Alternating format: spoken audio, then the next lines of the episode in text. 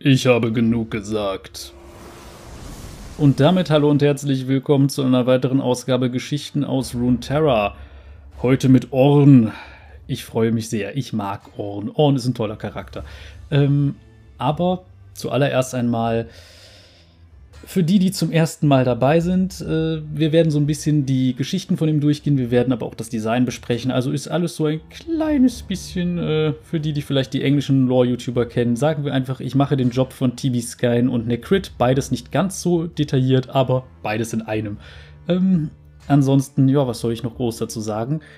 Gehen wir am besten einfach erstmal auf das Design ein dieses Charakters oder vielleicht ein paar Sachen, die man vielleicht schon mal vorher sagen kann. Orn trägt ja auch den Titel der Gott der Vulkanschmiede und wenn man sich so seinen Login-Screen ansieht, man erkennt warum. Jetzt denkt man sich, Gott, ja, Orn ist ein Charakter aus dem Freljord. Das heißt, er ist tatsächlich ein Charakter, der so auf einer Stufe steht mit Anivia und Volibear. Volibear haben wir ja auch schon behandelt. Das war eine meiner ersten Folgen, glaube ich. Also wenn man ganz weit unten in die Playlist schaut, da ist dann Volibear. Und ähm, ja, der kommt übrigens auch heute in einer der Geschichten vor, und zwar in der Color Story. Also jeder Charakter oder so gut wie jeder Charakter hat ja eine Color Story.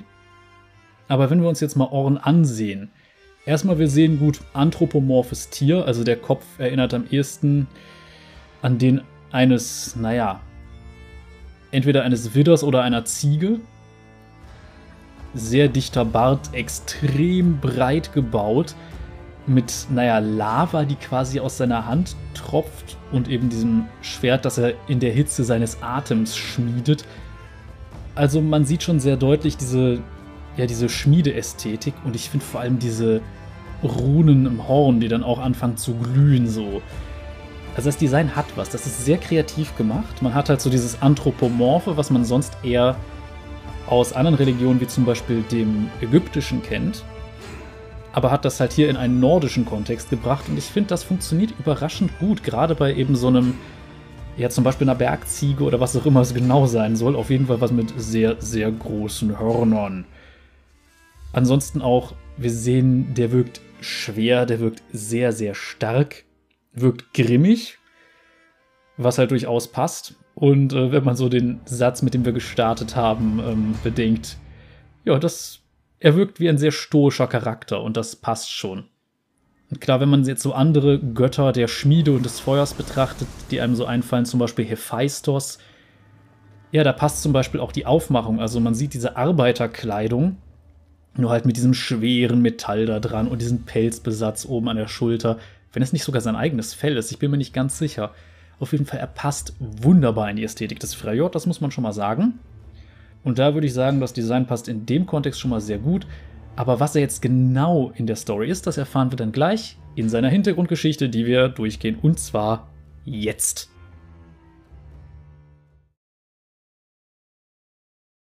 Orn, der Gott der Vulkanschmiede.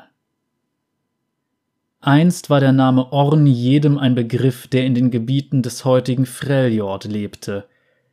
Es hieß, er sei der Erstgeborene der alten Halbgötter, die das Land selbst erschaffen haben und den ersten Schnee brachten.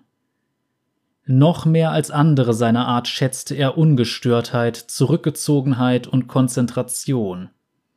Unter einem erloschenen Vulkan, der noch die Narben eines alten Ausbruchs trug, arbeitete er Tag und Nacht und schmiedete alles, was sein Herz begehrte. Das Ergebnis waren kostbare Werkzeuge, wie geschaffen für legendäre Heldentaten. Die wenigen Glückspilze, die diese Relikte zu sehen bekamen, staunten über ihre atemberaubende Qualität. Manche behaupteten sogar, Braums Schild sei vor tausenden von Jahren von Orn geschmiedet worden und deshalb immer noch so robust wie am ersten Tag. Doch mit Sicherheit weiß das niemand, denn niemand kann den Schmiedegott finden, um ihn danach zu fragen. Die meisten Geschichten über seine Taten und Errungenschaften fielen seinen Feinden oder dem Zahn der Zeit zum Opfer. Die wenigen Überlieferungen wurden von der Handvoll Stämme, deren Linie auf eine einzelne Kultur der Eisenschmiede, Baumeister und Bierbrauer zurückgeht, bewahrt. Dieses längst untergegangene Volk, das als Feuerblüter bekannt war, bestand aus Lehrlingen, die aus allen Winkeln Valorans am Hang der Wiege des Feuers zusammenkamen, um Orns Beispiel zu folgen. Doch obwohl sie ihn als Zeichen ihrer Verehrung zu ihrem Vorbild machten, verstand sich Orn nie als ihr Schutzpatron. Wenn sie ihm ihre Werkstücke zeigten, reagierte er nur mit einem kurzen Nicken oder einem Stirnrunzeln, doch das reichte den Feuerblütern, um weiter entschlossen an der Verbesserung ihrer Handwerkskunst zu arbeiten. So kam es, dass sie die hochwertigsten Werkzeuge herstellten, die stabilsten Bauten errichteten und das süffigste Bier brauten, das die Welt je gesehen hatte. Sie glaubten, dass es Orn insgeheim gefiel, dass sie so hartnäckig waren und stets bemüht, ihr Handwerk zu verbessern. Doch in einer verhängnisvollen Nacht wurden sämtliche Errungenschaften der Feuerblüter zunichte gemacht. Es war die Nacht, als Orn aus Gründen, die kein Sterblicher je begreifen konnte, auf dem Berggipfel gegen seinen Bruder Volibear kämpfte. Der darauf folgende Kataklysmus war ein Sturm aus Feuer, Asche und Blitzen, den man noch bis weit hinter dem Horizont sehen konnte. Als sich der Staub gelegt hatte, klaffte dort, wo einst die Wiege des Feuers gewesen war, ein rauchender Krater, und von den Feuerblütern waren nur verstreute Knochen und Asche übrig geblieben. Auch wenn er es nie zugab, war Orn am Boden zerstört. Durch die Feuerblüter lernte er das weitreichende Potenzial der Sterblichen kennen, nur um es als Unsterblicher in einem unbedachten Augenblick der Wut zu zerstören. Von Schuldgefühlen geplagt, zog er sich in die Einsamkeit seiner Gießerei zurück und vergrub sich ein ganzes Zeitalter lang in seiner Arbeit. Vielleicht spürt er ja, dass die Welt an der Scheitelspitze einer neuen Ära steht. Einige seiner Geschwister haben sich erneut manifestiert und ihre Anhänger werden immer unruhiger und aggressiver. Freljord selbst ist gespalten und führerlos. Uralte Schrecken lauern in den Schatten und warten nur auf eine Gelegenheit zum Zuschlagen.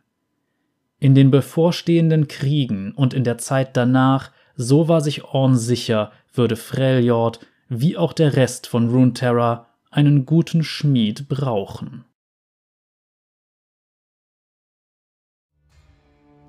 Gut, und damit haben wir jetzt Orns Hintergrundgeschichte durch und ja, vieles habe ich euch ja schon gesagt. Er ist einer der, ja, wie Wright es dann ab einem gewissen Punkt nannte, Halbgötter des Freljord, wobei unsterbliche Wesen, die über große Macht verfügen und ein ganzes Land geformt haben, da würde ich sagen, kann man durchaus als heidnische Gottheiten bezeichnen, je nachdem, wie man jetzt heidnisch auslegt, aber prinzipiell, es passt sehr, sehr gut. Und ja, ähm, generell muss ich sagen, ich finde das Design verkörpert das sehr gut. Gerade so dieses sehr kurz angebundene, sehr stoische nach dem Motto, man zeigt ihm was und er nickt entweder oder runzelt die Stirn. Der muss nicht mal was sagen. Ich finde, das passt sehr, sehr gut. Ich finde, so hat man auch das Gefühl, das ist so ein Charakter, wenn man ihn ansieht. So, okay, der redet nicht viel, der macht einfach seinen Job. Und ich finde, er bietet jetzt auch, wo jetzt ja Volibear erwähnt wurde, einen sehr guten Kontrast dazu. Insbesondere, weil ähm, Volibear verkörpert halt sehr stark so diese ja natürliche Wildheit, so die Gefahren der Natur, die Stürme, die rohe Kraft.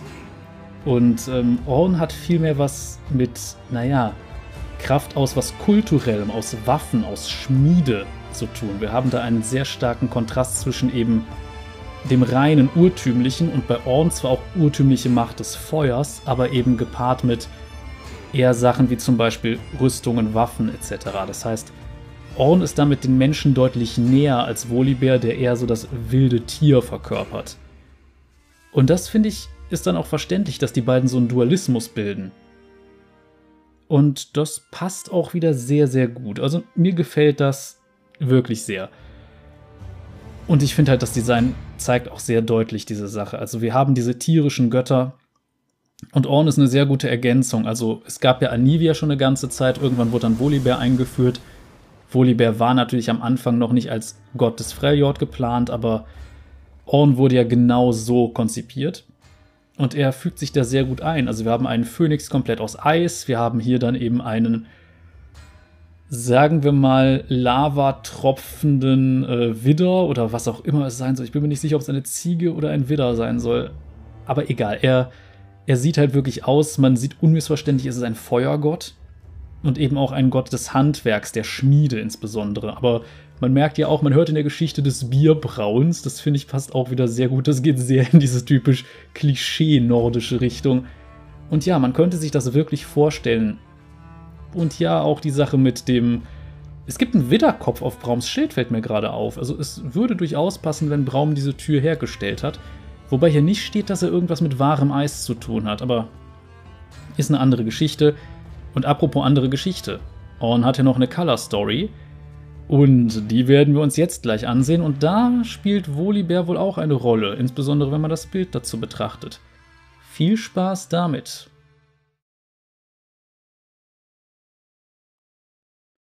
Die Stimme aus dem Feuer von Matt Dunn Niemand wusste, wer das Feuer angezündet hatte, doch wir sahen den Rauch von weitem. Die Winterklaue hatte unseren Stamm nach Norden getrieben, das Land dort ist so rau, dass selbst unsere Kriegsmutter Olga Wanner die erste Nacht lang ununterbrochen zitterte. In der zweiten Nacht starb unsere Elnuk-Herde. Zumindest hatten wir Essen für die dritte Nacht. Doch selbst dieses Fest verblasste zu einer fernen Erinnerung, als wir den Berg ohne Gipfel erklommen. Der beinlose Krieg nannte ihn den Halbberg des alten Orn. Unser Schamane hatte den Verstand verloren, doch Olga Wanner befahl uns, ihn zu tragen. Er hatte sie davon überzeugt, dass unser Überleben von der Quelle dieses geheimnisvollen Rauches abhing. Der Rest von uns war überzeugt, dass wir unserem Verderben entgegenschritten. Die Hänge des Halbberges waren ein gezeichnetes Ödland aus schwarzen Felsen. Wir entdeckten Ruinen einer vergessenen Stadt, die auf keiner Karte verzeichnet ist. Ein Labyrinth verkohlter Fundamente. Krieg, Huckepack auf Boarins Schultern, behauptete, es sei die alte Wiege des Feuers. Blitze durchzogen die dunklen Wolken im Osten, und die Winde brachten den Gestank von nassem Fell und süßlicher Verwesung. Unsere Speer kehrten nicht zurück. Wir wussten alle, was das bedeutete, aber niemand von uns mochte den Namen Ursar aussprechen. Wir stiegen bis an den Rand des enormen Kraters, und dann sah Krieg das Feuer. Das war seltsam, denn Krieg war blind. In der Mitte des Kraters loderte es lebhaft, und Rauch stieg in den Himmel auf. Olga Wanner überlegte, dass die steilen Kraterwände zumindest Schutz vor den heulenden Winden boten, und so stiegen wir hinab. Es war sehr gut möglich, dass der Krater zu unserem Grab werden würde. Das schwelende Gelände zu navigieren war schwierig, doch jede Rast hätte den sicheren Tod bedeutet. Und dann sahen wir den Schmelzofen. Die gewölbte Konstruktion war das einzige, das wohl von Menschenhand erschaffen worden war, Sie sah aus wie der Kopf eines riesigen Widders mit Ziegengrasbüscheln zwischen den glatten Steinplatten. Im Maul des Widders brannte eine Flamme so hell, dass wir sie selbst mit geschlossenen Augen sehen konnten. Wir drängten uns rund um das Feuer und Olga Wanner erklärte uns den Plan für unser letztes Gefecht. Es war besser im Kampf zu sterben, als zitternd und zusammengekauert in der Kälte. Die meisten von uns waren Bauern, Baumeister oder Flickschneider, und nur wenige waren so kampferprobt wie die anderen Stämme. Wir kümmerten uns um unsere Alten, Kranken und um unsere Kinder. Die Avarosa waren zu weit entfernt, um uns zu helfen, doch Krieg fordert nur Blut und Knochen. Wir hatten kaum eine Chance gegen die Winterklaue, Sollten die Ursaren zuerst angreifen, würde unsere Verteidigung erschreckend schnell fallen. Diese abscheuliche Legion monströser Halbbären würde uns überrennen. Und schon bald hörten wir ihr Kampfgebrüll und das Stampfen ihrer Pfoten näher kommen. Wir rochen ihren Gestank. Hunderte stiegen die Klippen hinab und schlängelten sich wie Schatten die Basalthänge entlang. Wir fertigten Speere aus unseren Tragen und schärften unsere Schnitzmesser am Feuerstein. Unsere Ältesten und Verwundeten würden die Gnade des Lamms erfahren, der Rest von uns würde mit dem Wolf tanzen. Bis zum Morgengrauen wäre alles vorbei. Niemand sah, wer das Feuer schürte, aber es wurde so heiß, dass wir uns zurückziehen mussten, und dann sprach der Schmelzofen, seine Stimme knackte wie Feuerholz. Volibear ist nah, sagte die Stimme, sucht euch Schutz. Wo sollen wir Schutz suchen? Olga Wanner blickte mit zusammengekniffenen Augen in das Feuer des Schmelzofens. Wir wussten nicht, vor wem wir standen. Uns sind Feinde auf den Fersen. Die Ursaren flankieren uns. Die Ursaren. Und der Schmelzofen wurde bei diesen Worten noch heißer. Werden aufgehalten werden. Die anderen Probleme löst ihr selbst. Das Ziegengras fing Feuer. Die Steinplatten wurden glühend heiß, zuerst an den Rändern, dann in der Mitte. Aus den Rissen drang Dampf. Einige zogen sich aus, als die Temperaturen unerträglich wurden. Andere wurden ohnmächtig.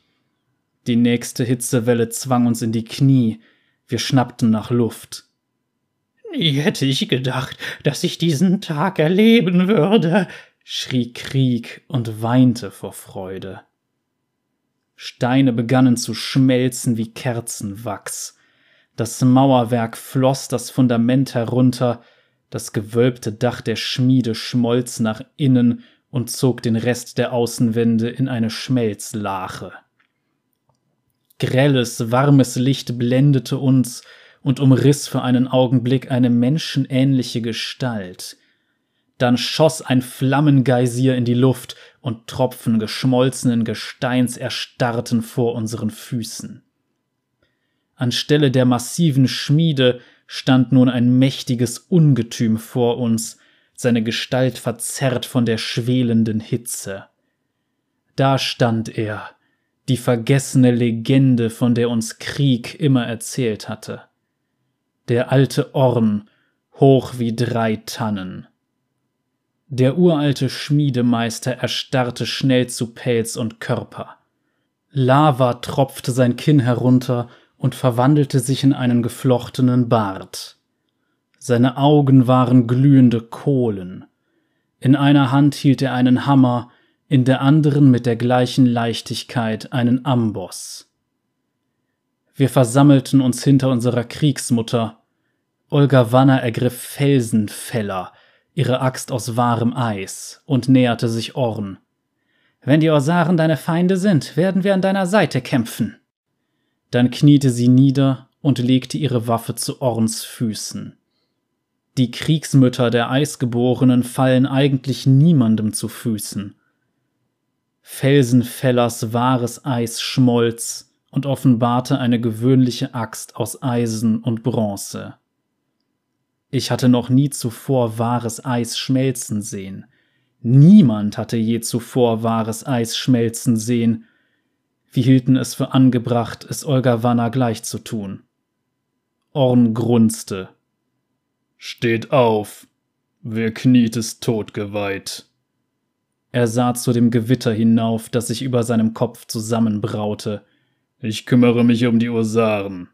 Folgt mir nicht. Er stellte sich schwerfällig der Horde entgegen, die mit unerbittlicher Geschwindigkeit auf ihn zustürzte. Sein Feuer spiegelte sich in ihren großen Augen.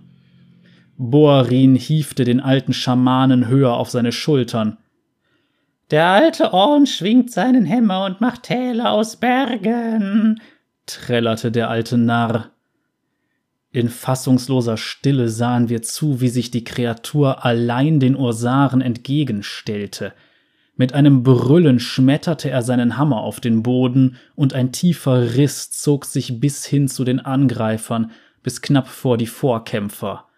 Lava und Schwefel schossen in den Himmel, und hartes Feuer regnete herab auf die kriegerischen Halbbären. Was auch immer Orn war, er kämpfte mit dem brodelnden Blut der Erde. Hinter den Ursaren brachen riesige Brocken Schlacke aus dem Boden, und schnitten ihnen den Rückweg ab.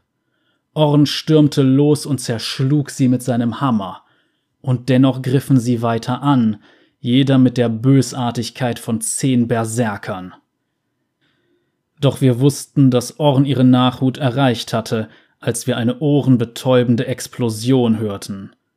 Der schlacke Wall zersplitterte und die Ursaren flogen in die Luft, gekrümmte Gestalten aus Fleisch und Pelz. Asche verdunkelte den Himmel, Rauchsäulen trafen auf bedrohliche Donnerwolken und Blitze durchzogen den Dunstschleier. Die Welt wurde seltsam still, als der tausendfach durchbohrte Bär selbst das Schlachtfeld betrat. Wir erkannten seine verräterische Form, Speere, Schwerter, Hauer, alle steckten sie in seinem Fell. Die Blitze folgten seinen Schritten. Und er lachte. Das Schmettern des Horns erschütterte uns bis ins Mark. Lava tropfte von den schwarzen Klippen Feuerströme flossen die Hänge hinunter, strömten auf das Talbecken zu und formten eine Woge. Blitze schlugen in die Klippen ein, brannten die Wunden des Felsens aus, und ein dichter, ätzender Nebel legte sich über den gesamten Krater. Wir sahen nur blau-weiße Blitze und höllenartige, feuerrote Explosionen durch den dichten Dampf. Die unterirdische Hitze versenkte unsere Sohlen. Und dann sahen wir, wie die flammende Woge sich in einen riesigen, wütenden Widder verwandelte. Orn rannte auf das feurige Biest zu und fing die Kreatur, die er Volibear genannt hatte, zwischen seiner Schulter und dem Widder aus Lava. Die gewaltige Explosion riss uns von den Füßen. Der beinlose Schamane wurde 100 Schritte weit von Boarins Schultern geschleudert und lachte dabei die ganze Zeit. Wir warteten die ganze Nacht auf den Kataklysmus, doch nichts geschah. Wir hörten nur das Gebrüll des tausendfach durchbohrten Bären und das raue Blöken des Widders der Schmiede. Nachdem sich die Rauchwolken am nächsten Morgen gelegt hatten, sahen wir, dass die Hänge um uns herum mit zischendem Geröll und unnatürlichen Basaltsäulen bedeckt waren, die in merkwürdigen Winkeln aus dem Boden stachen. Als wir erkannten, was da vor uns stand, wichen wir voller Abscheu und Ehrfurcht zurück. Die Ursaren waren zu Stein erstarrt, ihre Gesichter versteinerte Masken des Grauens. Keine Spur von Orn oder Volibear, uns blieb auch keine Zeit, nach ihnen zu suchen. Die Jagdhörner der Winterklaue kündigten ihren Anmarsch an. Wir ergriffen unsere Waffen und bezogen Position. Von unserer Kleidung waren nur verkohlte Fetzen geblieben, doch die Kälte stach nicht länger auf unserer Haut. Olga Wannas Haar war komplett versenkt, ihr muskulöser Rücken von der Hitze gebrandmarkt worden. Ihre Axt, einst aus wahrem Eis, war nur noch Bronze und Eisen, so nackt wie wir alle. Sie sah so stark aus wie noch nie. Unser Blut kochte, unsere Mägen knurrten. Wir waren geschunden, verbrannt, nackt und allem ausgesetzt. Mit Asche zeichneten wir uns einen Hammer auf die Brust und Widderhörner auf unsere Gesichter. Wir sangen und beschworen mit den Worten des alten Krieg die Erinnerung an die letzte Nacht. Wir wussten, wer das Feuer angezündet hatte, und die Winterklaue würde es auch bald wissen. So, das war Orns Color Story. Ist nicht seine einzige Kurzgeschichte, die er hat. Er hat noch eine weitere, wobei das eigentlich mehrere Geschichten sind, aber auch sehr interessant gemacht. Und ja, hier haben wir erstmal erfahren, es ist keine Ziege, es ist ein Widder, also ein Schaf. Ein Schmiedeschaf. Ich finde, das passt schon mal sehr, sehr gut. Orn das Schmiedeschaf. Und ja, es äh, passt auf jeden Fall sehr zu dem, wie er dargestellt wird. Also er ist jemand, der durchaus auch so eine gewisse Selbstständigkeit fordert.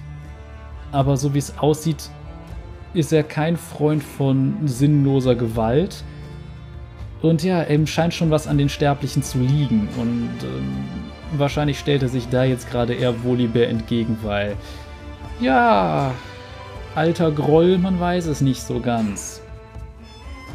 Aber das ist dann schon trotzdem eine sehr, sehr nette Geschichte und diese Vorstellung am Ende wieder so ein Haufen Leute, allesamt nackt und verbrannt, mit diesen Kriegsbemalungen dann da stehen und ihre Feinde erwarten. Das ist schon eine sehr interessante und auch irgendwie beängstigende Vorstellung, aber es hat was.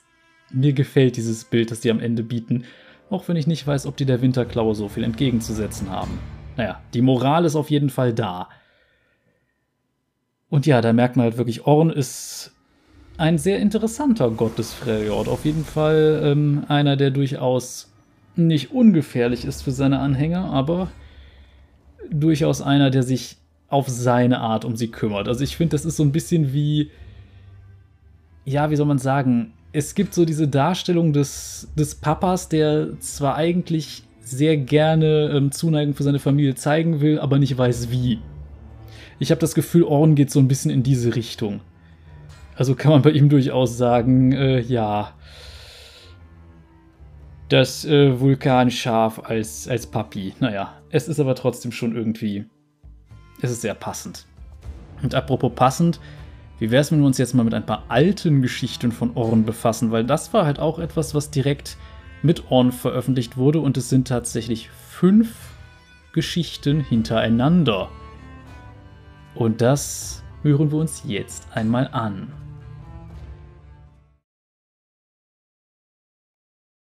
Die verlorenen Geschichten von Orn Ich habe den vergessenen Gott nie mit eigenen Augen gesehen. Meine Großmutter hat mir diese Geschichten erzählt, aber sie hat ihn auch nie selbst gesehen, und auch ihre Großmutter nicht, und deren Großmutter und so weiter und so fort. Die Legenden über ihn halten sich nur an knisternden Lagerfeuern, wo der Duft von geröstetem Fisch die Nachtluft erfüllt. Je weiter wir in die Vergangenheit zurückgehen, umso wahrer werden die Geschichten.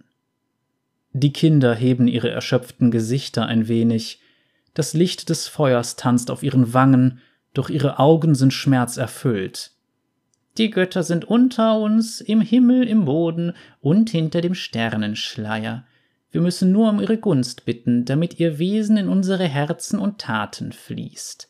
Auf dem Meer ist es zum Beispiel so kalt, dass eure Augäpfel zu Eis gefrieren könnten. Nein, wirklich, es stimmt. Doch wenn Seeleute sich Walfett ins Gesicht schmieren und dabei an Schwester Robbe denken, deren wahrer Name in Vergessenheit geraten ist, dann sind sie vor dem eisigen Wind des Meeres geschützt. Andere wie Volibear lassen es nicht zu, dass ihre Legenden verblassen und wandern noch immer in dieser Zeit umher. Er fordert Opfer und erwartet blinden Gehorsam, so wie die Orsaren. Sie alle hatten bereits Geschichten über die abscheulichen Halbbären gehört, die Angst lässt die Kinder nahe ans Feuer rücken. Oh ja, meine Kleinen, wir können ein andermal über den bärenhäutigen Sturmbringer sprechen, aber je weniger über ihn gesagt wird, desto besser. Wie meine Großmutter immer zu sagen pflegte, wenn sie näher ans Feuer rücken, dann hast du sie in der Tasche. Lasst uns stattdessen die Geschichten hören, die vom Erstgeborenen der Götter handeln. Erstens. Das Land wird geformt. Orn war der Erstgeborene unter seinen Geschwistern. Er kam schon voller Kampfeslust zur Welt. Das war aber gar nicht so einfach für ihn. Bäume waren schwache Gegner, die viel zu leicht zerbrachen. Eisberge schmolzen, wenn er sie berührte, und flossen fluchtartig ins Meer. Frustriert schlug er auf einen Berg ein, doch der Berg wich nicht von der Stelle. Orn freute sich darüber, also forderte er das Land selbst zu einem Kampf unter Freunden heraus. Als Orn mit den Landmassen rang, verpasste er ihnen Kerben und Dellen und erschuf dabei Freljord, wie wir es heute kennen. Mit Kopfstößen formte er Berge aus den Ebenen und mit seinen Faustschlägen tiefe Täler. Als er schließlich des Kampfes müde war, dankte Orn dem Land für den glorreichen Wettstreit. Das Land antwortete und öffnete einen sengenden Abgrund, um ihm sein Herz zu zeigen. Orn war geehrt, denn er erkannte sich wieder. Es war ein feuriger Widder. Das Land erachtete Orn als würdig und weihte ihn in seine Geheimnisse ein. Es schenkte ihm die Kraft der ersten Flamme, denn Feuer ist der wahre Ursprung von Veränderungen. Er besah sich die Landschaft, die das Ergebnis seines Kampfes war, und nickte. Es war gut. Dann machte sich Orn daran, Werkzeuge und Waffen herzustellen. Meine Vorfahren haben sicherlich ein Lächeln auf den Lippen, denn in diesem Moment fängt es an leicht zu schneien. Sanfte Schneeflocken legen sich auf die Fellkapuzen der Kinder und sie strecken ihre Zungen heraus. Wusstet ihr, dass es früher gar keinen Schnee in Freljord gab? Was für eine Behauptung. Die Kinder schauen verwirrt. Es stimmt wirklich. Unser Land war schon immer das kälteste der Welt, doch in alten Zeiten gab es nur bittere, kalte Luft und keine Sturmwolken oder ähnliches. Zweitens. Wo der Schnee herkommt. In den ersten wolkenlosen und kalten Tagen errichtete Orn ein Haus. Er baute es aus feinstem Holz, das prächtige Zuhause erstreckte sich über drei Täler. Könnt ihr euch das vorstellen? Nachdem er mit dem Bau seiner majestätischen Halle der Hörner fertig war, lobte Orn sein eigenes Werk. Gut, sagte er, das waren die Zeiten vor jedweder Sprache, also war das ein Kompliment. Seine Schwester Anivia aber war verärgert. Orn hatte ihre Lieblingsbäume gefällt, auf denen sie sonst immer gesessen hatte, um sein Haus zu bauen. Also entschloss sie sich dazu, ihm eine Lektion zu erteilen. Während Orn schlief, flog sie durch ein Fenster in sein Schlafzimmer hinein. Dann kitzelte sie seine Nase mit einer ihrer Federn und brachte ihn dadurch zum Niesen, so dass er einen gewaltigen Flammenschwall ausstieß, der seine Bettdecke in Brand setzte und die Bettdecke setzte wiederum den Boden in Brand. Anivia geriet in Panik und schlug mit ihren Flügeln, um fortzufliegen. Dadurch wurde das Feuer jedoch nur noch stärker angefacht, da die Luft in Freljord so trocken war. Schon bald stand die gesamte Halle der Hörner in Flammen. Das Feuer wütete viele Tage lang und verdunkelte den Himmel mit schwarzer Asche. Und Orn? Der verschlief das Ganze natürlich. Er erwachte mit ausgesprochen schlechter Laune auf einem Haufen Asche, da er alles andere als einen erholsamen Schlaf gehabt hatte. Doch er wusste nicht, was Anivia getan hatte, und bis zum heutigen Tag hat sie ihm nie die Wahrheit erzählt. Ich habe meine eigene Arbeit gelobt. Und was hat es mir gebracht? sagte Orn, als er die Schäden begutachtete. Ich werde mir niemals wieder selbst auf die Schulter klopfen. Ich lasse einfach die Qualität meiner Arbeit für sich selbst sprechen. Für sein neues Zuhause hatte Orn besonders einen Wunsch. Es sollte auf keinen Fall leicht brennbar sein. Er fertigte für sich selbst einen Spaten, ein Stemmeisen und eine Gabel an. Mit diesen Werkzeugen konnte er nach Erz graben, mächtige Säulen umherbewegen und ganz nebenbei die köstlichen Gewürzkirschen essen, die er so liebte. Er hämmerte und formte Erzbrocken, bis ein schwarzer Berg entstand. In seinem Inneren befand sich ein riesiger Schmiedeofen, in dem das uralte geschmolzene Feuer aus dem tiefsten Herzen der Erde brannte. Er war zufrieden mit seiner Wiege des Feuers, doch in ihrem Inneren war es selbst für Orn zu heiß. Also grub er einen Graben von Meer direkt bis zum Berg. Schwester Robbe ließ kaltes Wasser durch den Graben fließen, das die Wiege des Feuers abkühlte. Riesige Dampfschwaden stiegen in den Himmel auf. Es dauerte drei Tage, bis der Berg kühl genug war für Orn. In dieser Zeit sank das Meer, das den Fluss speiste, um ein paar Handbreit. Es war so viel Dampf aus dem Wasser aufgestiegen, dass der ewig blaue Himmel mit dunklen, grauen Wolken gesprenkelt war, die fluffigen Gebilde sammelten sich, kühlten langsam ab und wurden schwerer und schwerer, bis sie schließlich platzten und Schnee herabfiel. Es schneite hundert Jahre lang, und das ist der Grund, warum es in Freljord noch heute so viel Schnee gibt. Eines der Kinder schaut mich zweifelnd an. Wenn Orn so viel für die Welt getan hat, warum kennst dann nur du die Geschichten über ihn? Das Mädchen ist jung, doch es hat schon so viel Leid gesehen, dass mehrere silberne Strähnen ihr Haar durchziehen.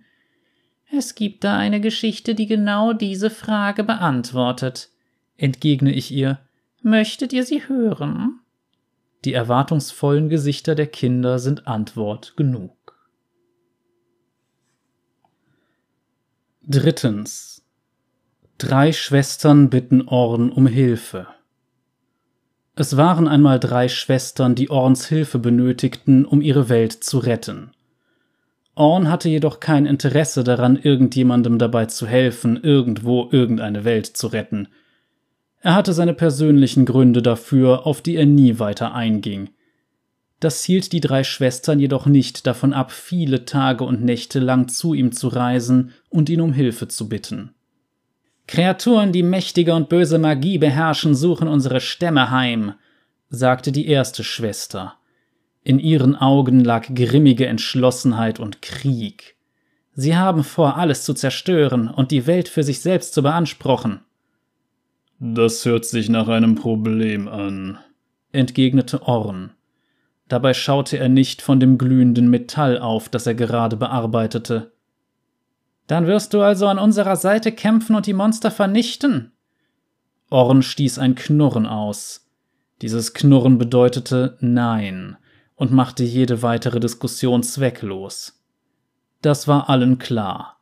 Wenn ihr sein Knurren gehört hättet, dann hättet ihr die erste Schwester bestimmt für weise gehalten, denn sie bedrängte ihn nicht weiter. Diese Wesen beobachten jeden unserer Schritte, sagte die zweite Schwester. In ihrer Stimme lagen Hoffnung und Weisheit. Ich bitte dich, nimm den Spaten, mit dem du einst deinen mächtigen Fluss gegraben hast, und hebe mit ihm die tiefste Grube der ganzen Welt aus. Dann können wir die Monster selbst in die Falle locken und unser eigenes Problem lösen. Orn knurrte wieder. Dieses Grunzen bedeutete, in Ordnung, ich werde das Loch graben, aber können jetzt bitte alle wieder still sein. Das war allen klar. Wenn ihr sein Knurren gehört hättet, dann hättet ihr die zweite Schwester bestimmt für weise gehalten, denn auch sie bedrängte ihn nicht weiter. Also grub Orn ihnen einen Graben, da ein richtig tiefes Loch einer Landschaft einen gewissen Reiz verleihen kann. Außerdem hatte er sowieso vorgehabt, eines zu graben, und der Ort, den die Schwestern vorgeschlagen hatten, schien ihm dafür gut geeignet. Als Orn mit dem Graben fertig war, ließ er die drei Schwestern ohne ein Wort zurück, da er schon viel zu viel mit ihnen gesprochen hatte. Das ist ein tiefes Loch, bemerkte die zweite Schwester. Ich hoffe, es ist tief genug. In jenem Moment stieg aus dem frisch gegrabenen Abgrund ein übernatürliches Heulen mit dem Wind empor, ganz so, als wollte er damit sagen, dass es tief genug sei. Wenn ihr das Heulen der Schlucht gehört hättet, dann hättet ihr es für weise gehalten, nicht nach unten zu klettern, um ihre Tiefe zu ergründen. Einige Jahre später kehrten die Schwestern zurück, man sah ihnen die schweren Kämpfe gegen ihre Feinde deutlich an. Diesmal ergriff die dritte Schwester das Wort, ihr eisiger Atem erinnerte Orn an die kalten, trockenen Tage aus längst vergangenen Zeiten.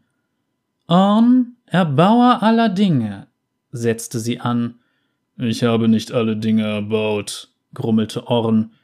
Wieder schaute er nicht vom Metall auf. Nur ein paar. Die dritte Schwester fuhr fort. Wir kommen, um dich um einen einfachen Gefallen zu bitten. Die Grube, die du gegraben hast, ist so tief und weit, dass wir nicht eine einzige Brücke darüber errichten können. Lehre mich, wie man eine Brücke baut, die niemals bricht, und ich werde die Arbeit selbst erledigen. Orn hob eine Augenbraue. Er blickte die dritte Schwester forschend an. Er traute ihr nicht, da sie ein Hauch von Magie umgab, und Magie macht robuste Dinge immer schwächer. Es gibt viele fähige Brückenbauer. Geh und belästige sie damit. Die anderen Brückenbauer können nicht mit den Steinen arbeiten, die wir zur Verfügung haben, antwortete die dritte Schwester. Sie behaupten, die Steine seien vom Himmel gefallen. Sie können sie nicht bearbeiten, so sehr sie sich auch anstrengen. Daraufhin zeigte sie ihm einen Brocken Sternenmetall. Wenn ihr das Sternenmetall gesehen hättet, dann hättet ihr die dritte Schwester für weise gehalten, denn das Material war fast so dickköpfig und unnachgiebig wie Orn selbst. Niemand sonst hätte es formen können. Orn stimmte zu, wollte die Arbeit jedoch allein verrichten und forderte das Sternenmetall selbst als Bezahlung. Die dritte Schwester gab es ihm, und er schmiedete daraus ein Werkzeug, das ihm dabei helfen würde, die Brücke zu bauen. Mit diesem Werkzeug und diesem Werkzeug allein errichtete Orn die Brücke. Der zweiten Schwester war nicht ganz wohl zumute, denn die dritte Schwester hatte gelogen. Sie brauchten nämlich gar keine Brücke. Sie fragte Orn, was für ein Werkzeug er benutzt hatte. Ich habe es zum Hämmern verwendet, sagte Orn, also werde ich es Hammer nennen. Ich habe genug gesagt. Als er außer Sichtweite war, schritt die dritte Schwester die gesamte Brücke ab und rezitierte dabei seltsame Zaubersprüche. Dadurch verwandelte sich die Brücke in einen Querbalken, der die Bestien in der Schlucht darunter einsperrte. Allerdings behielt Orn recht, und die Magie ruinierte die Qualität seiner Arbeit. Hätten die drei Schwestern nicht selbst Hand angelegt, hätte sie für ewig gehalten. Stattdessen fraß sich die Verzauberung nach und nach durch das Mauerwerk. Allerdings ging der Prozess langsam und schleichend vor sich, weshalb ihm niemand viel Beachtung schenkte, und die drei Schwestern schworen, niemals wieder ein Wort über Orn zu verlieren. Orn wurde in der Zwischenzeit klar, dass er niemandem gerne Gefallen tat, und er schleuderte seinen Spaten so weit in Richtung Westen, wie er nur konnte. Niemand weiß, wo er schließlich landete, und so fiel er der Dunkelheit anheim. Dann wandte er sich Richtung Osten und schleuderte seine Lieblingsgabel ebenfalls von sich, soweit er nur konnte. Sie landete im großen Meer. Einige sagen, dass später ein Meerkönig am Grunde des Ozeans einen mächtigen Dreizack gefunden habe und mit diesem noch immer sein Königreich regiere. Orn stand kurz davor, auch seinen Hammer in den Nachthimmel zu schleudern, doch er brachte es nicht über sich und entschied, ihn zu behalten. Wenn ihr Orn treffen und ihn nach seinem Lieblingswerkzeug fragen würdet, würde er euch für diese kindische Frage schelten. Insgeheim hat er Hammer jedoch lieber als alles andere, das er je erschaffen hat. Die Morgendämmerung bringt die prallsten Beeren und die dicksten Fische, sage ich zu den Kindern. Wir müssen uns ausruhen. Sie seufzen wie aus einem Munde und fordern eine letzte Geschichte. Nur noch eine letzte Geschichte. Ich habe nur noch eine Geschichte über Orn für euch, sage ich. Wir sollten sie uns für einen anderen Abend aufsparen. Erst als sie schwören, alle ihre Aufgaben zu erledigen und sich nicht darüber zu beschweren, dass sie müde sind, gebe ich schließlich nach. Viertens. Der Troll und die Widdertür. Wirklich jeder weiß, dass man einen Troll niemals zu einem Trinkwettbewerb herausfordern sollte, oder? Jedes Kind weiß, dass man keine Wetten mit einem Troll abschließt, denn Trolle sind listig und gewinnen immer. Ebenso weiß jeder in Freljord, dass Trolle umso listiger sind, je abscheulicher sie aussehen, und dass auch ihr Glück mit ihrer Hässlichkeit zunimmt. Unglücklicherweise wusste Orn nichts davon. Grubrak der Hässliche war der älteste Troll auf der Welt. Sein Brusthaar war so lang, dass es sich manchmal in seinen knorrigen Zehen verfing. Igitt, igitt. Er stolperte häufig darüber und brach sich dabei die Nase, die knollig und unförmig war, da er sie sich schon so oft gebrochen hatte. Er hatte nur zwei gesunde Zähne, ein schlimmes Auge und eines, das noch schlimmer war. Warzen und Pickel bedeckten seinen kugelrunden Bauch. Ich werde euch nicht sagen, wie er roch. Wenn ich das täte, würdet ihr nie wieder fermentierten Fischeintopf anrühren. Baue mir eine Tür, die meine Schatzkammer auf ewig vor Dieben schützt, sagte Grubrak zu Orn vor der Wiege des Feuers, und ich gebe dir zehn Fässer meines Trollmets als Lohn. Es ist ein altes Familienrezept. Orn versuchte seinen Gast abzuwimmeln, doch Grubrak steckte seinen Fuß zwischen die Tür, damit sie nicht zufiel. Orn wollte nicht, dass die mit Pusteln übersäten Zehen des Trolls seinen Fußboden ruinierten, deshalb ließ er die Kreatur weitersprechen. Lass uns eine Wette abschließen, sagte der wahrhaft unschöne Troll. Derjenige, der als erster ein Fass Trollmet leeren kann, schuldet dem anderen einen Gefallen. Wenn du dann endlich verschwindest, in Ordnung. Orn war noch nie beim Wetttrinken geschlagen worden. Damals wusste das jeder, und jetzt wisst ihr es auch. Na ja, wenigstens bekommen wir was zu trinken, entgegnete Grubrak, und auf seinen Lippen erschien ein Lächeln, das eine der Säulen in der Wiege des Feuers verbog. Während Orn ihm den Rücken zugedreht hatte, ließ der Troll einen Splitter wahres Eis in ein Fass gleiten und reichte es seinem Herausforderer. Sie prosteten sich jovial zu, wie es in Freljord Sitte war, und tranken.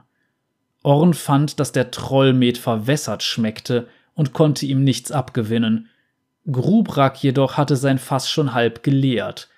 Da sein eigenes Fass noch fast bis zum Rand gefüllt war, neigte Orn seinen Kopf noch weiter nach hinten und trank, bis er dachte, er würde ertrinken.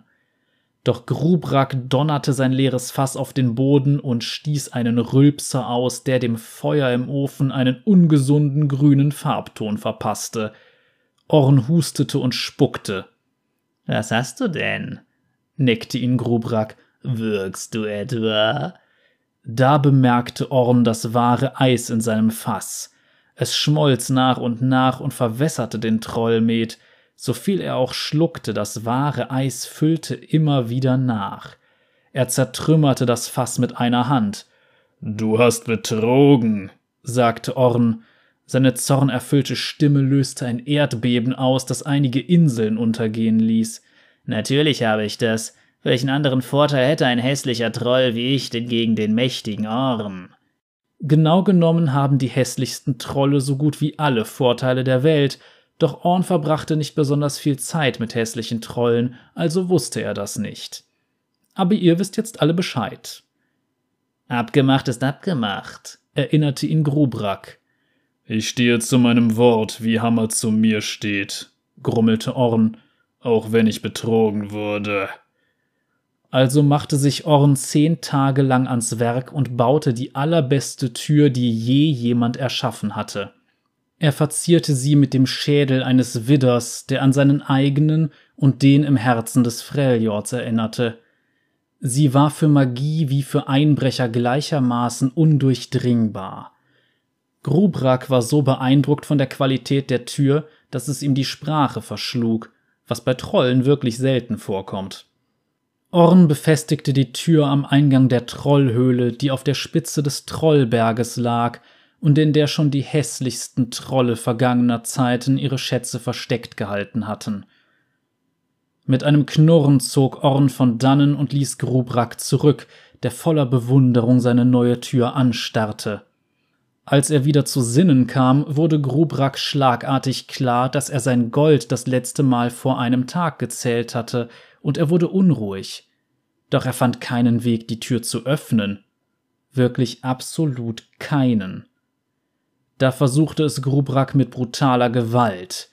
Die Tür mit dem Widderkopf gab keinen Millimeter nach, also versuchte er, die Farbe mit seinem faulen Atem abblättern zu lassen, und wieder gab die Tür keinen Millimeter nach.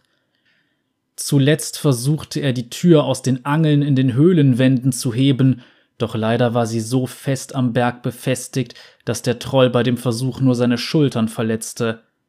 Er war ausgesperrt. Grubrak stürmte in Orns Schmiede. Was ist das für ein Trick? brüllte er. Sein Atem war so faulig, dass das Feuer in der Schmiede beinahe erlosch. Das ist kein Trick, antwortete Orn und hauchte den Flammen wieder Leben ein. Du hast mir gesagt, ich soll eine Tür bauen, die deine Schatzkammer auf ewig vor Dieben schützt, und das habe ich getan. Diese Tür wird länger Bestand haben als der Berg, auf dem sie steht. Niemand kann sie zerstören. Ich habe sie genau so gemacht, wie du es gesagt hast. Aber ich komme nicht hinein, heulte Grubrak, und ich habe dir nichts gestohlen. Zeit ist wertvoller als Gold, sagte Orn, also bist du ein Dieb und ich stehe zu meiner Arbeit, wie ich auch zu meinem Wort stehe.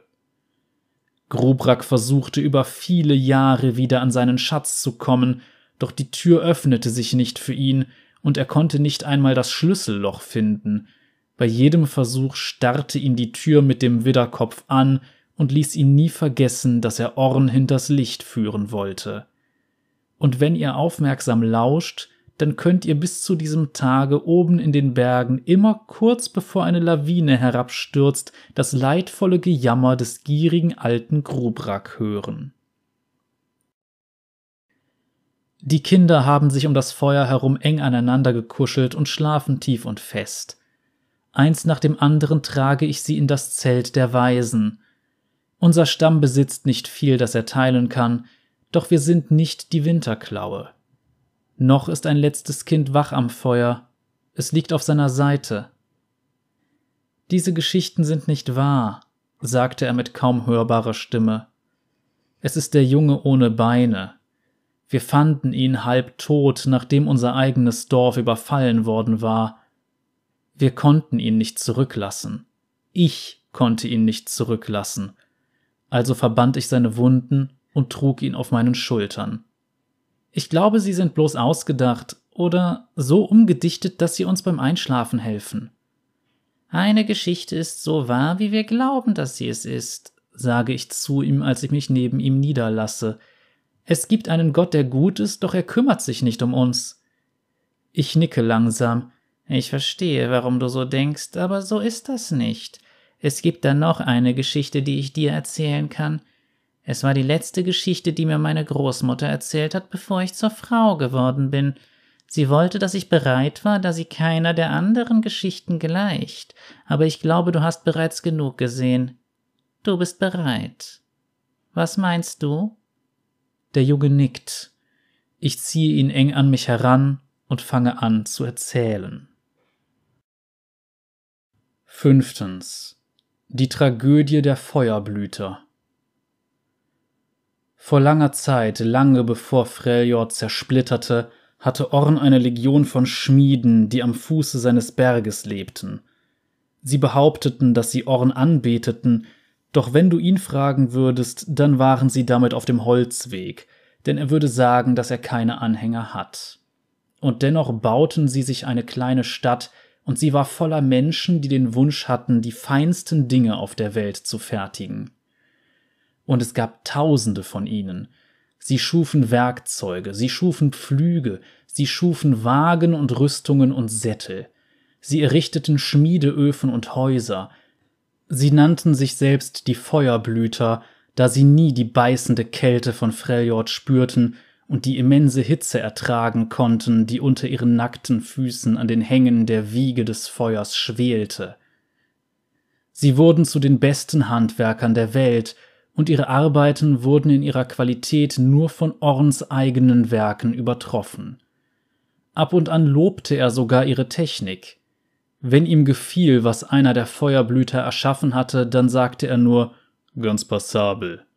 Für Orns Verhältnisse war das ein unglaubliches Kompliment, da er vor langer Zeit gelernt hatte, dass man gute Arbeit für sich selbst sprechen lassen sollte.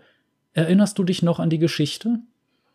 Orn gab niemals offen zu, dass er die Feuerblüter bewunderte, doch tief in seinem Inneren glühte sein vulkanisches Herz vor Respekt für diese hart arbeitenden Leute. Sie knieten nicht vor ihm nieder oder opferten ihm Fleisch, sie schrieben seine Worte nicht als heilige Schriften nieder und verbreiteten sie im ganzen Land unter Menschen, die sie nicht hören wollten. Stattdessen widmeten sie sich schweigend ihrer Arbeit. Sie waren erfinderisch, talentiert und fleißig. Die Feuerblüter zauberten Orn ein Lächeln aufs Gesicht, obwohl das niemand wusste, da es unter seinem Bart nicht sichtbar war. Eines Tages kam Volibear, um seinen Bruder Orn zu besuchen. Das war kein freundschaftlicher Besuch, denn Orn und sein Bruder waren einander noch nie freundschaftlich gesinnt gewesen, und sie hatten einander auch noch nie zuvor einen Besuch abgestattet. Der große Bär stand kurz davor, in den Krieg zu ziehen, und er benötigte Waffen für seine Armee.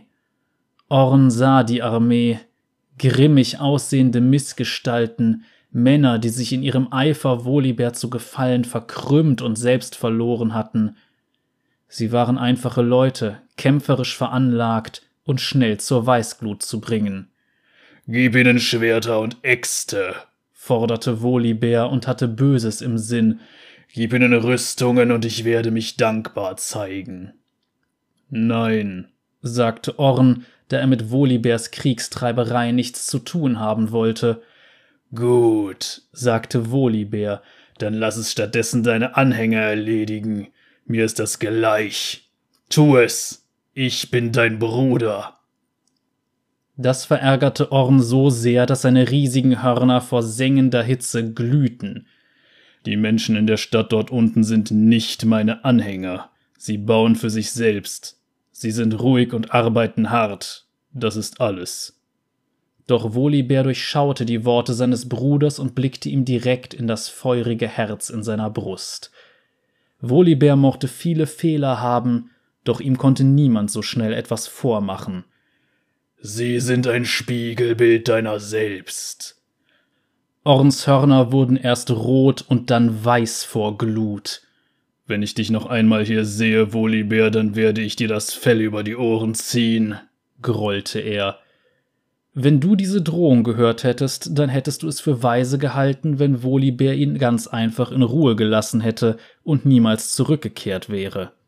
Doch Volibear liebte den Kampf, und er war auch ganz und gar nicht weise, weshalb er sich eine Brustplatte von der Wand in Orns Schmiede nahm. Wenn du mir nicht anfertigst, was ich will, dann nehme ich es mir einfach. Kaum hatte er diese Worte gesprochen, stürzte sich Orn auf Volibear und versetzte ihm einen heftigen Stoß mit seinen Hörnern. Er war so heftig, dass der Gipfel des Berges erbebte. Volibear hatte genau das beabsichtigt. Jahrhundertelang war in ihm der Neid auf die Liebe der Feuerblüter gewachsen, die diese seinem Bruder völlig ungefragt entgegenbrachten. Das erzürnte den Kriegsbären zutiefst. Sie kämpften acht Tage lang, sie kämpften so verbissen, dass es den Fuß des Berges erschütterte. So erbittert war ihr Kampf, dass geschmolzener Stein hoch oben von der Wiege des Feuers herabstürzte, Blitze gingen auf die Berghänge nieder und Geysire aus Flammen schossen aus den Felsen. Der Himmel färbte sich schwarz und rot, das Blut der Welt ergoss sich über die Hochlande, als die Erde erbebte. Überall in Freljord sahen die Menschen die Folgen des Kampfes zwischen Volibear und Orn. Als der Rauch sich legte, hatte der Berg seinen Gipfel verloren. Doch schlimmer noch, die Feuerblüter waren alle tot, und ihre Stadt war nichts weiter als ein Haufen aus schwelendem Schutt und verblassenden Erinnerungen. Viele Jahrhunderte lang schlummerte daraufhin der Halbberg, der einst Wiege des Feuers genannt wurde, von Zeit zu Zeit steigt eine Rauchwolke aus dem Krater empor, wo einst der Gipfel war. Manche sagen, das sei Orn, der seinen Ofen anheizt, um die Feuer unter der Erdoberfläche am Erlöschen zu hindern. Andere sagen, dass er eine große Waffe anfertigt, die er eines Tages auf die Welt loslassen wird. Und wieder andere sagen, dass Orn von Volibear getötet wurde da man ihn seitdem nicht mehr in Freljord gesehen hat. Und so gerieten Orns Name und seine Geschichten mit der Zeit in Vergessenheit und fanden keine Erwähnung mehr in den Schriften. Diese paar, die wir uns über einem Teller mit geröstetem Fisch erzählen, sind alles, was geblieben ist. Das ist eine traurige Geschichte, was bedeutet, dass in ihr die meiste Wahrheit steckt, sagt der Junge ohne Beine und schaut dabei zu mir auf. In seinen Augen glitzern Tränen. Was glaubst du, ist mit Orn geschehen? Wenn der große Schmiedemeister wiederkehrt, sage ich ihm, dann um die Welt neu zu gestalten. Der Junge lacht. Den Tag möchte ich erleben. Vielleicht wirst du das. Weine nicht um die Feuerblüter. Weine stattdessen um die Geschichten, die durch den Krieg mit der Zeit verloren gegangen sind, da sie einst zahlreicher waren als die Sterne am Himmel. Präge dir diese Geschichten gut ein, damit auch die Kinder deiner Kinder noch die Stimmen unserer Vorfahren vernehmen und das Feuer in den Öfen unserer Herzen schüren können. In meinem eigenen Herzen kann ich das Lächeln meiner Großmutter spüren. Es wärmt mich. Ich fühle keine Kälte mehr unter meinen nackten Füßen. Und damit haben wir jetzt auch die verlorenen Geschichten von Orn abgeschlossen. Und ja, da sehen wir dann auch einige, sagen wir mal, subtile Verbindungen zu anderen Charakteren. Einerseits ein Junge ohne Beine und hatten wir nicht in der vorherigen Geschichte einen Schamanen ohne Beine? Hm. Da muss ich sagen, das finde ich ist schon sehr, sehr passend. Und ansonsten gefällt mir aber auch, dass das wirklich so klingt wie so alte nordische Sagen. Insbesondere der Gott ringt mit dem Land und formt es dadurch. Also gerade wer sich so die Geschichten über Thor anguckt, der wird so ein paar Gemeinsamkeiten erkennen.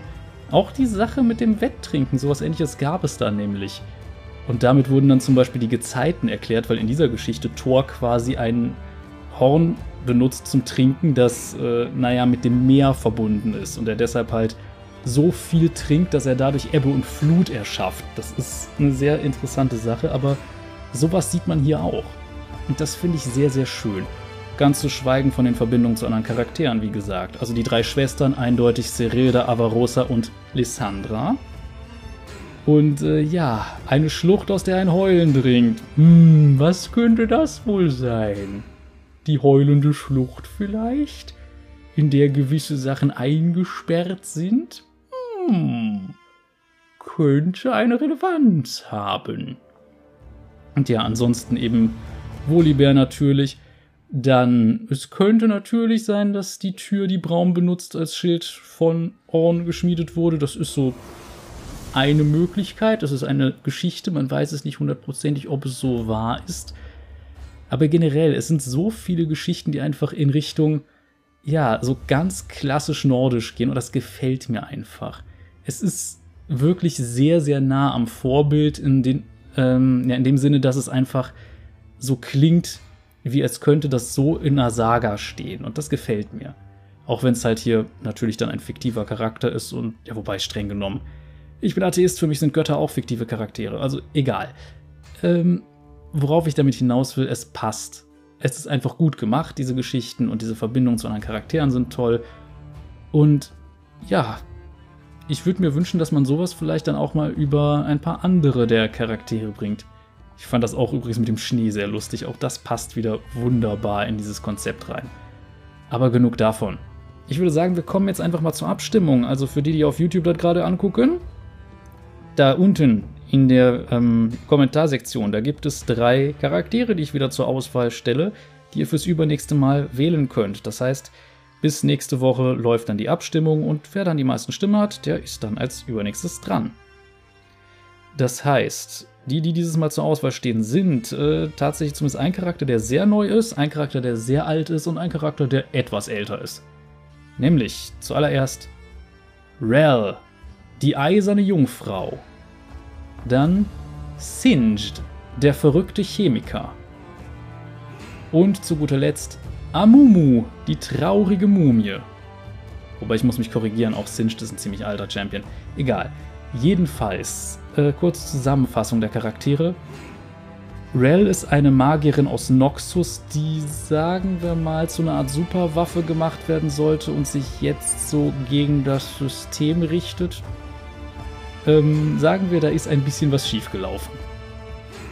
Singed hingegen ist ein eben Chemiker aus Zorn, der unter anderem auch für die ähm, Schöpfung von Warwick verantwortlich war. Und äh, sagen wir mal so, er hat vor einer Weile eine Kurzgeschichte bekommen, die dezent verstörend war. Aber ja, das ist eine, ist eine coole Geschichte, war auch jetzt keine so kurze Kurzgeschichte, falls ihr sowas Längeres haben wollt. Das. Und Amumu ist, naja, so eine Art verfluchte Mumie aus Shurima, aber Sagen wir es mal so, Amumu braucht dringend sowohl lore-technisch als auch sonst wie ein Update. Er passt irgendwie nicht so ganz rein. Aber er hat eine Color Story, also er ist mit in der Liste. Deshalb liegt es an euch, wen ihr da wählen wollt. Ich bin auf jeden Fall gespannt, wen ihr da wählt. Und äh, dann, ja, gibt es noch den üblichen YouTube-Kram. Also ihr könnt gerne die Knöpfchen unter dem Video klicken, also Like, Abo, Glocke, was auch immer. Also ihr wisst, YouTube Engagement oder auch Kommentare schreiben, weil das alles sagt YouTube, hey, das finden Leute gut, das zeigen wir mehr Leuten. Und entsprechend äh, kann ich das nur befürworten, wenn ihr euch äh, dazu ähm, bereit erklärt. Ansonsten, ja, kann man natürlich auch das anderen Leuten zeigen, falls es Leute gibt, die sonst irgendwie lore-affin sind oder auch einfach nur gerne nett vorgelesene Kurzgeschichten hören wollen. Ansonsten gibt es auch noch die Links in der Videobeschreibung. Da haben wir einmal meinen Twitter-Account für den Fall, dass man mal mitkriegen will, falls ich irgendwie mal wieder was loswerden möchte oder halt mal sagen möchte, ob irgendwas mit den Videos nicht in Ordnung ist oder so weiter. Da gibt es eine ganze Menge Kram. Wobei, so viel gerade jetzt nicht, aber wenn ich irgendwas Wichtiges anzukündigen habe oder sowas, kommt es da. Ansonsten halt die anderen Links sind für den Fall, dass man mir Geld hinterherwerfen will. Also einmal Patreon, wo man sich zum Beispiel auch die Audios dann anhören kann, bevor sie überhaupt in Videoform rausgekommen sind. Das ist eine Möglichkeit. Ansonsten auch Kofi, falls man ihm einfach so Geld geben will. Und ansonsten noch ähm, Bandcamp für den Fall, dass man ein Hörbuch, das ich vor Ewigkeiten mal aufgenommen habe, bei dem ich inzwischen denke, hm, hätte ich besser machen können. Ähm, jedenfalls, falls man das kaufen will, ist das da. Und ja, das wäre es dann eigentlich auch schon. Ich hoffe jedenfalls, ihr hattet Spaß an dieser Folge. War jetzt auch lange genug. Und wir sehen uns dann beim nächsten Mal, wo ich echt gespannt bin, wen ihr da von den Charakteren von der letzten Woche wählt. Ich kann es momentan noch gar nicht abschätzen. Bis dahin, Cheerio!